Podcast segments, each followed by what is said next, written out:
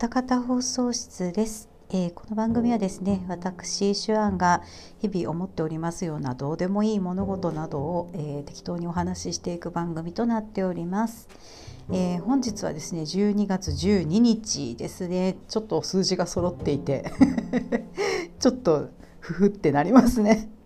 なんかあのゾロ目とかお好きですか？なんかこう揃ってるとおっ！てなったりしますよね。ちょっとこうちょっとだけねなんとなくウキウキするような気持ちになりますが、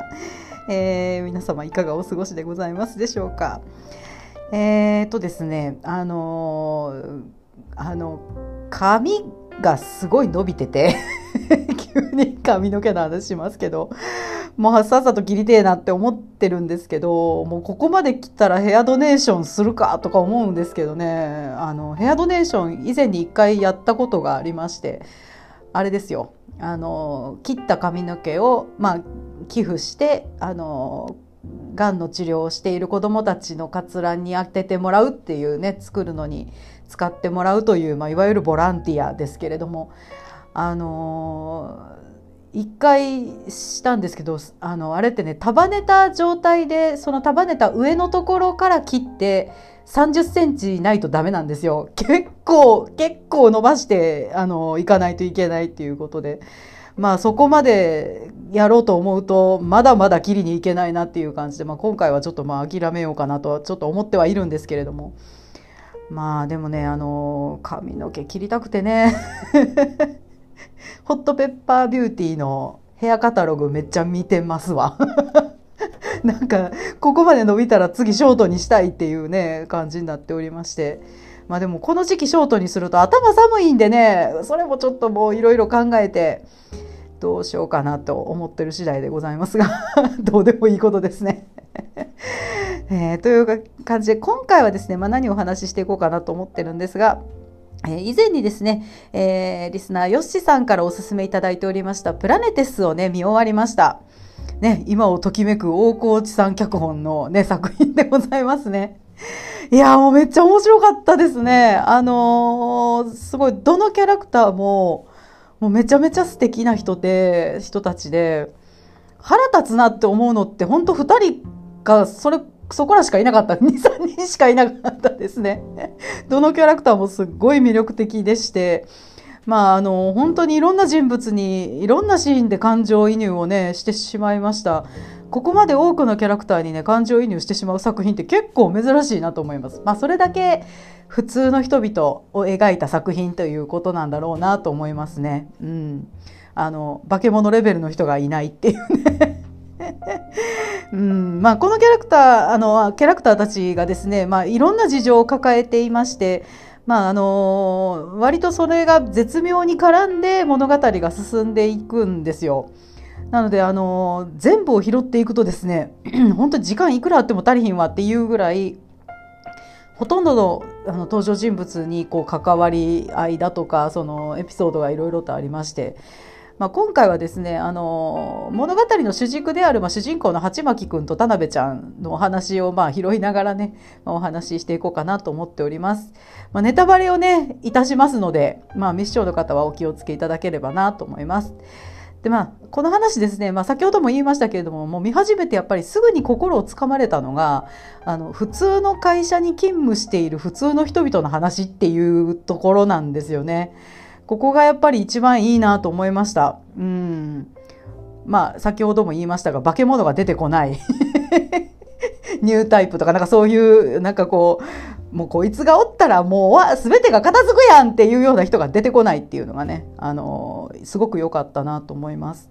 で時代がまあ2070年代ということでもう今から50年後ぐらいですよ。結構リアリティあるなと思うんですけど、まあ、宇宙開発がもうかなり発展してましてであのす、でに月に人類が割と住んでるんですよね。うんであの木星へ有人飛行をするぞということで、まあ、それが実現目前というような世界になっておりますね。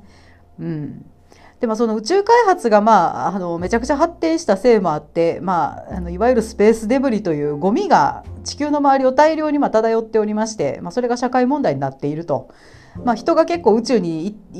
と行き来するようになってるんで、まあ、交通事故が起こりうるっていうことでね、まあ、そんな感じであのデブリの問題っていうのが、まあ、すごく重要視されている世界で、まあ、主人公の、まあ、星野八郎太君っていうのが、まあ、八幕、八巻くん、八幕って何や、八巻くんってまあ言われてまして、まあ彼が、まあそのテクノーラというね、宇宙開発の複合企業みたいな感じでしたよね。複合企業、コングロマリットってやつですよね。えっと、の中の、まあそのデブリ化っていうデブリ回収する課に、まあ、あの宇宙のゴミを回収する現場の仕事をね彼はしているということで、まあ、そこへですねその田辺ちゃんといえば今回のヒロインですね可愛い新入社員の女の子がね配属されてくるんですね。でまあ、その鉢巻くんと田辺ちゃんの、まあ、ボーイミツガールなお話、まあ、といってもかなり遠回りな展開になるんですけれども、まあ、そんな恋の話もありつつ、まあ、あとはまあ宇宙資源をまあ独占しようとする先進国に対してまあ異を唱える非先進国というまあその政治的な話もかなり絡んでくるので、まあ、その辺のリアリティもねとっても見応えがありましたすごいいいあの配分でしたよね恋の話もありつつこういう政治的な話もちゃんと描いてるっていうのがすごいいいなと思いました。うん、やっぱりうまいなと思いましたよ話の作り方がね。うんであのこの主人公である鉢巻くんなんですけども、えー、彼はですね、まあ、なかなかねポテンシャルの高い青年なんですけども、まあ、特殊能力があるわけじゃないんですね、まあ、その宇宙空間での船外作業に関してはもう本当に天性のものがあると言っても過言ではないぐらいあのすごいあのなんていうの？すごいスペシャリストって感じでしたよね。で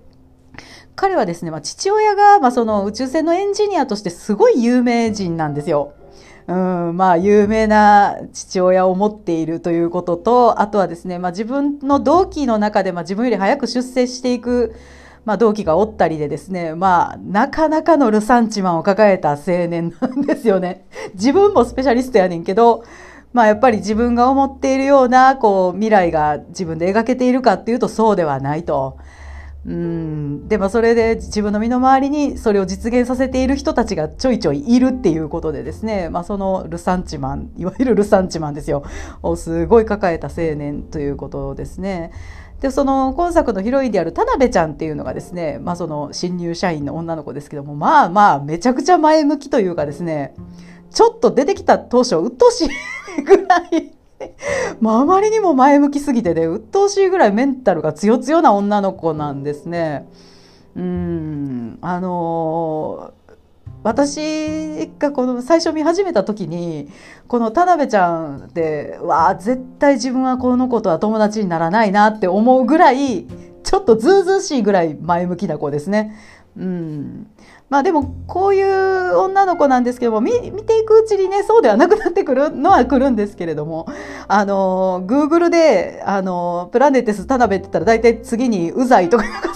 が出てくるような感じだったのであ思ってる人も結構おんねんなと思って私自分自身が心が狭いんだろうかとちょっと思ったんですけどもまあまあ思ってる人は思ってたんやなと思ってちょっと安心しました。でまあその、まあ、鉢巻くんルサンチマン抱えた、えー、こう鉢巻くんがです、まあ、まあよくある展開なんですけれども、まあ、彼女と出会うことで、まあ、彼自身はまあ人は一人では生きていけないということにね気づかされてで田辺ちゃんはね田辺ちゃんで、まあ、自分のメンタルの核である部分の愛というものをねあの親しい人に拒絶されたり、ね、否定されたり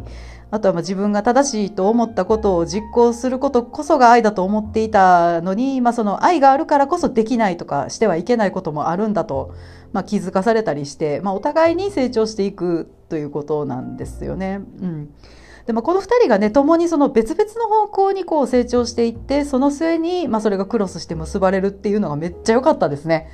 まあうまいことできてるなと思いましたね。すごいいい話だなと思いました。鉢巻くん自身が、まあ、まあまあ職人仇というか、まあ関西でいうところの変更なところがある子なんですよ。まあ変更な子ですよね。自分やったらまあ彼氏には絶対しないなっていうタイプの男の子なんですけど、まあ、田辺ちゃんぐらいの図太さがある子でないと、まあ、彼の心の鎧っていうのは脱がせることができなかっただろうなと思います。うん、いい二人、いいカップルだなと思いました。うん、でこの2人ねあの話序盤でですね結構さっさといいムードになるんですよ、うん、さっさといいムードになるんですけどこの鉢巻くんがもうね本当もうルサンチマンをこじらせこじらせまくった結果会社を辞めて木星行きのスタッフの試験を受けるということにまあ展開になっていくんですけれども。まあ、それでその会社を勝手に辞めちゃってですね、まあ、本当に田辺ちゃんといいムードだったことをご破産にしちゃうんですよね彼自身がね。でもその田辺ちゃんがすごいもう先輩先輩鉢巻に会いたい会いたいって思ってる期間が結構長いっていうのと、まあ、田辺ちゃんに対して割と冷たいことをね言うたりするんですよね鉢巻がねもうほんま見ててねもう「いい鉢巻貴様!」ってなりましたね。え加減にせよお前って思いましたけれども。まあねこう鉢巻くん自身がですね、まあ、途中ちょっと統合失調症みたいな感じになってましたよね。もう一人の自分に取りつかれるみたいな感じになってたんで。あれはねちょっと心のお医者に行かなあかんレベルやったよね。見ててちょっとちょっとって思いましたよ。なまああのねあの一緒に試験受けてる女の人にもあんたちょっと精神科行った方がいいみたいな感じで言われてましたよね。いや本当にそんな感じでもう心ここにあらずでちょっともうびっくりするぐらいおかしな感じになっていくんですけれども。なんかこう宇宙飛行士とか潜水艦乗る人たちっていうのはこう生活の基盤が閉鎖空間でなおかつ外に逃げることができないっていうあの職業なので何よりも安定したメンタルが 重要視されるって聞いたことあるんですけどいやちょっとこれはいいんかなってちょっと思いましたね。ここで弾かれるやろってちょっと思ってしまいまして。うん。ねなんかそこはちょっと大丈夫かいなって思いましたけれども。まあまあまあなんとかなるんです。なんとかなるんです。でまあまああの先ほども申し上げましたけどその木星行きの宇宙船のスタッフに、まあ、鉢巻君はならんとしていて、まあ、試験を受けてるんですけどこの宇宙船というのがフォン・ブラウンという名前でございましてまあそのまあ厳しい試験を勝ち上がっていくんですよ彼は。うん、まあもともと現場でやっぱりあのバリバリね スペシャリストとスペシャリスト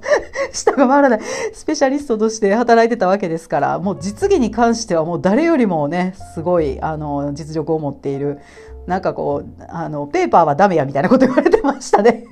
ペーパーはダメやって言われててちょっと面白かったですね。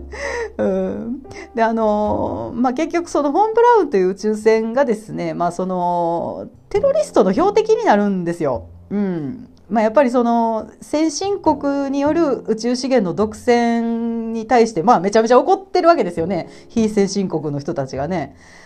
でそれでまあそのテロリストたちが、まあ、そのフォン・ブラウンに対してテロを仕掛けてくるんですけれども、まあ、その鉢巻君がまあ同志だと思っていた男がまあ実はそのテロリストだったりしかもかなりテロリストの中でも上の方の人だったよね。でまあ試験なのにもう本当に命がけだったり死にかけたりするんですよ試験なのにね。であとまあその試験中にまあ死と仰いでいた大切な人を亡くしてしまったりでね、まあ、試験は勝ち上がっていくのに対して、まあ、プライベートは相当辛いことがね彼にも続くのでまあ穴になってもしゃあないんかもしれんなってちょっと思いました。うん、まあでも最後丸く収まっていきますのでね、うん、あの良かったなとは思うんですけれども。彼がこう自分をなくしていくもう一人の自分にこうなんていうの取りつかれていくところはちょっと見てて辛かったですね。うんしっかりしろって思いましたけども。うん、でまあその彼にとっても辛いことが続く時には田辺ちゃんにとっても結構きつい話が続くんですよ。まあ好きな人には会えないわけですしねあの鉢巻君からは冷たいこと言われてしまいますしねそう好きな人から、ね、冷たくされるって悲しいじゃないですか。でその田辺ちゃん自身もテロに巻き込まれて、まあ、やったらもったらって死にかけたりもしたりして。あの割と辛い話が終盤続くんですけどもそれでもね、まあ、見てて辛くなりすぎないのはですねやっぱりデブリカの面々のおかげですね。もうこの職場ねむちゃくちゃいいんですよ。あの喫煙ブースあるしね。もうここがポイント高いわと思ってね。あ、喫煙ブースある最高ですやんかって見ててね、思いました。うん。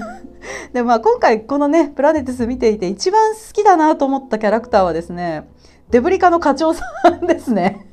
う んあの、太った、でっぷり太った、あのー、すごい高い声で喋る人ね。ね、この人ね、あの、いつ見ても自分のデスクでなんか食べてるんですよ。スナック菓子パリって開けたりとかね。なんかハンバーガー食べたりしてましたよね。もう本当に仕事ができないダメ上司っていうのをもう形にしたような感じの人なんです。うん。まあ実際ダメなんですけど、まあ、そのデブリ化っていうのがそのテクノーラの中でも結構社用のなんていうの？科なんですよね。あの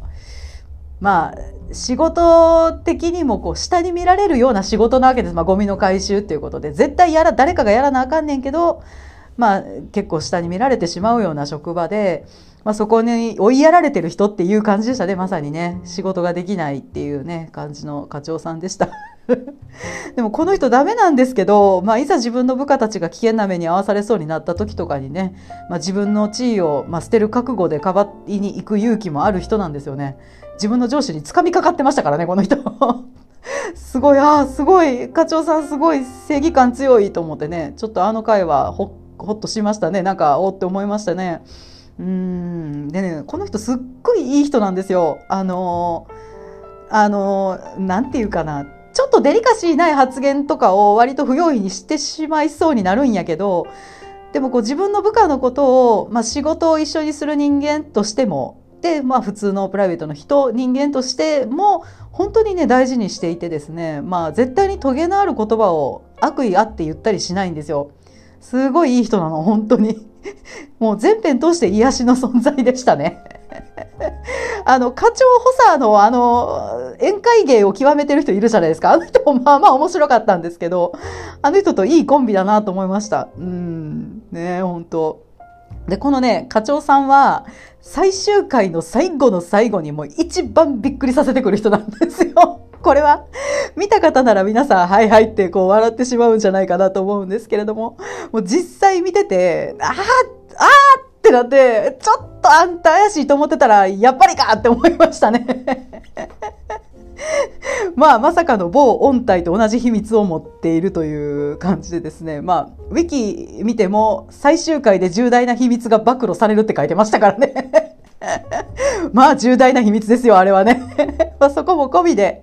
まあ、一番笑わせてもらいましたし、一番ほっこりしましたし、一番好きなキャラクターでした。うん。この人が旦那さんだったらきっと幸せだろうなっていう感じの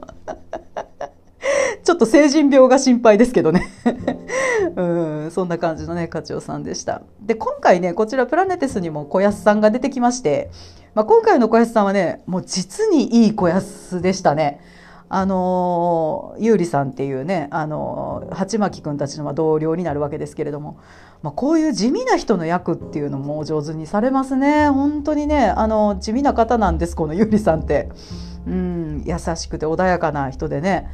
うんこの人、まあ、嫁さんを事故で、まあ、亡くしてまして、まあ、大切な人を失うと感情が消えるんだよみたいなことをね田辺ちゃんに言うシーンがあって。まあ、私もねあの母を亡くした時に本当に感情が消えるってこういうことなんやなっていうのを実感しましたんでねああ分かるなって思いながら 見てましたそういうとこでもちょっと感情移入したキャラクターですね。うんまあ、あとはねあのフィーさんですね フィーさんあのー、この人喫煙者なんですよ。まあそうデブリカに喫煙ブースがあるのはこの人のおかげなんですけど まあ、この人ね、あの、喫煙場所がですね、その、テロリストの標的になるっていうことでですね、まあ、行く先々の喫煙場所が閉鎖されてしまいまして、まあ、それでタバコ吸える場所を、まあ、もうことごとく奪われて、もうテロリスト絶対許さんみたいになる回があるんですけど、もうね、あの、この回は相当面白かったですね。いや、わかるなと思いながら 見てました。この人ね、普段すっごいメンタル安定した人なんですよ。すごいいい女ですよね。すごい、あの、なんていうの？あの、落ち着い、落ち着いた姉さんっていう感じの、結構好きなキャラクターだったんですけど、もうこの回ばっかりはすごかったですね。すごい顔してましたからね。まあ、かなりご同情申し上げましたね。わかると思って。まあ私もまあコロナ以降同じようなね、状況に現在進行形でね、ありますのでね、まあまあコロナもバイオテロみたいなもんですしね、まあ気持ちわかるわってなってね、かなりこの回は笑かしてもらいました。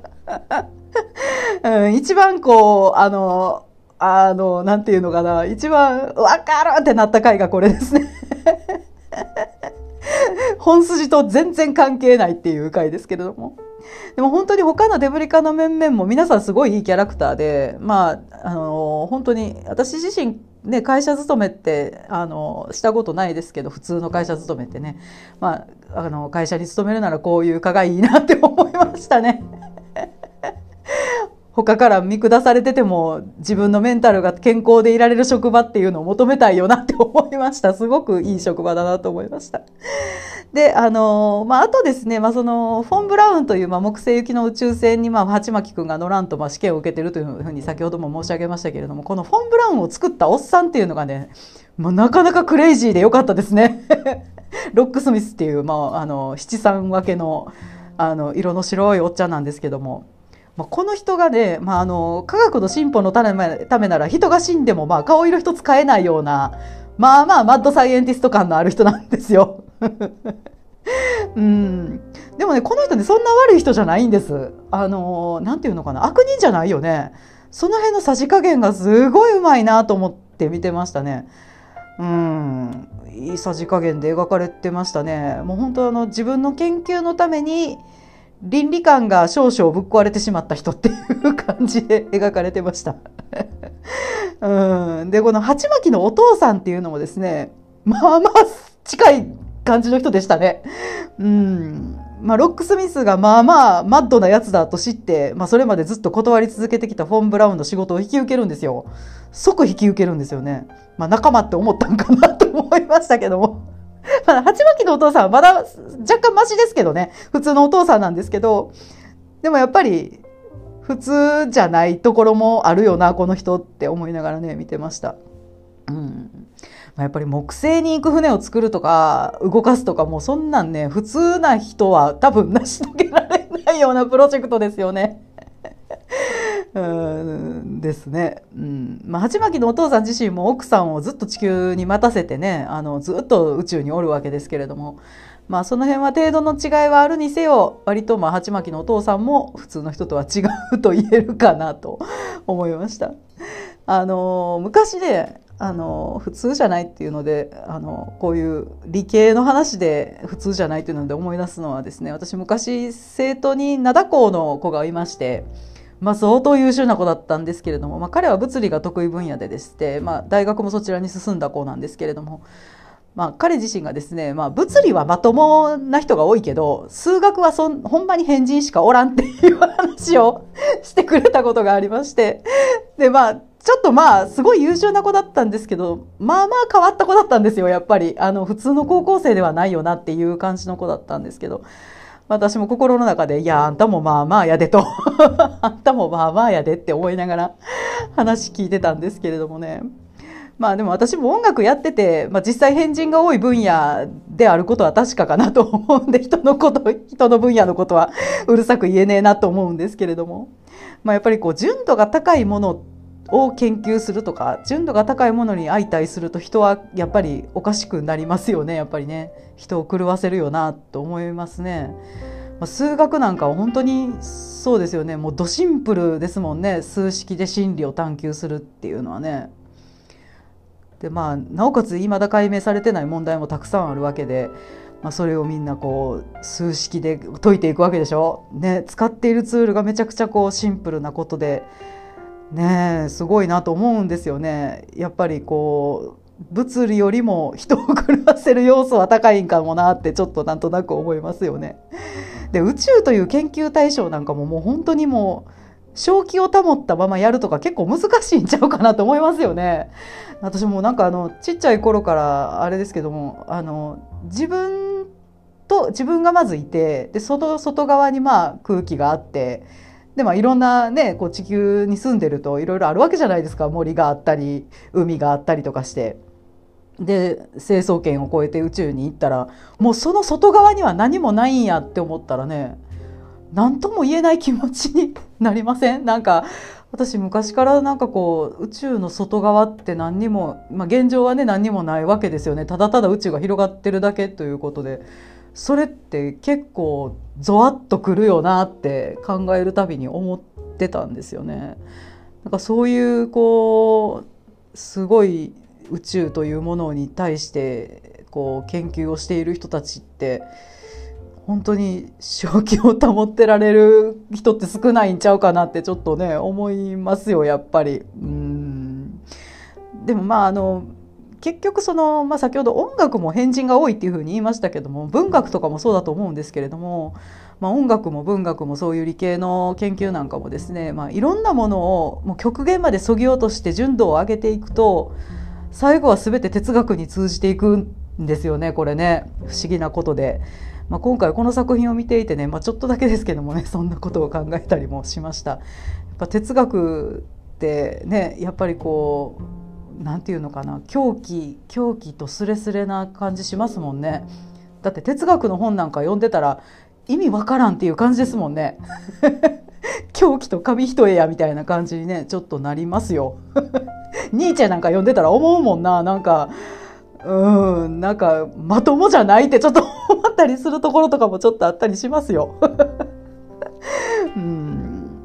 という感じでね、まあ、今回もこの「プラネテス」見終わったわけですけれども、まあ、最後ねめちゃめちゃハッピーエンドなんですこれねもう本当に見てて最後ああよかったねって思える終わり方をします。うんもう本当おのおのキャラクターが丸く収まりますし仲違いしていたキャラクターもすごいね仲直りしたりしてもうええもん見たなって本当にね思えます。ね、7年後そのフォン・ブラウンが地球に帰ってくる話も見てみたいですね。これ原作漫画なんですってね。原作にはあるんですかねわかんないですけど。でもかなり変えてあるってウィキペディアに書いてあって全然あのかなり漫画にはない設定だとかっていうのがすごい盛り込まれてるとかって書いてましたけどもまあねもう一番最初にも言いましたけどもそんなね派手な話では決してないんですやっぱり普通の人たちのまあ普通の話っていうのでねそれが本当にねうまいこと作ってあるなと思いました。面白かったです。よしさんありがとうございました。おすすめいただきまして。であのー、今今ですね、まあ、何を見てるかと言いますと、まあ、あのちょっと前っていうかだいぶ前ですけども「少女革命ウテナ」の生徒会編をやりましたのでそれの次の黒バラ編をやろうと思いまして今「少女革命ウテナ」の黒バラ編を見ております。まあ、次回次回まとめれるかな分からへんけどその次の次ぐらいにはねできるんじゃないかなと言ってる間に年末が来ますね。もうひょっとしたら年明けになるかもしれませんが うん、まあ少女革命ウテナをねあの続きをやっていこうかなと思っております。えー、番組へのご意見ご感想はですね、えー、ツイッターのハッシュタグ歌方放送室すべて漢字でございます歌方放送室までよろしくお願いいたしますそれではね、えー、私ショアンがここまでお話ししてまいりました。また来週お耳にかかりたいなと思っております。おやすみなさい。さようなら。